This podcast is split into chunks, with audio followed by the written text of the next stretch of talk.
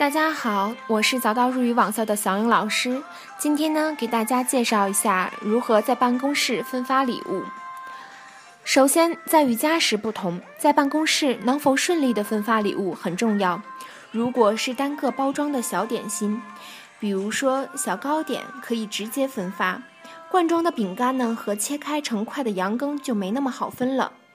如果能在赠送小点心的时候送上一叠吃点心专用的怀纸，向对方解释，真不好意思给各位添麻烦了，请把这个当做您的盘子来盛点心吧。这样既可以省去不必要的麻烦，也能使得赠送的小礼物更显风度。在办公室呢，使用盘子是很不方便的，有了怀纸，可以把点心盛在上面派发给大家，可以用它包着点心带回去。价格呢，大约在三百日元左右，属于各个季节不同的图案呢，也能带来不同的感受。感谢您的收听，再见。